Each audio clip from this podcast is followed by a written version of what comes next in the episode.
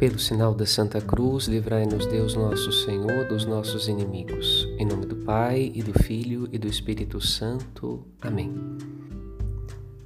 Jesus aparece ressuscitado aos onze discípulos e lhes abre de par em par o coração para serem capazes de entender tudo o que a Escritura havia anunciado a seu respeito, com a graça que vem do céu, isto é, com o dom do Espírito Santo.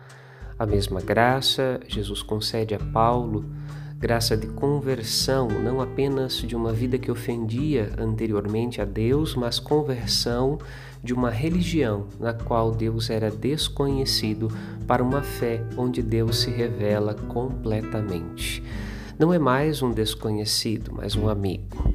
Peçamos ao Espírito Santo este presente de Páscoa, crescer no conhecimento de Deus e na sua amizade. Feliz Páscoa, Padre Rodolfo.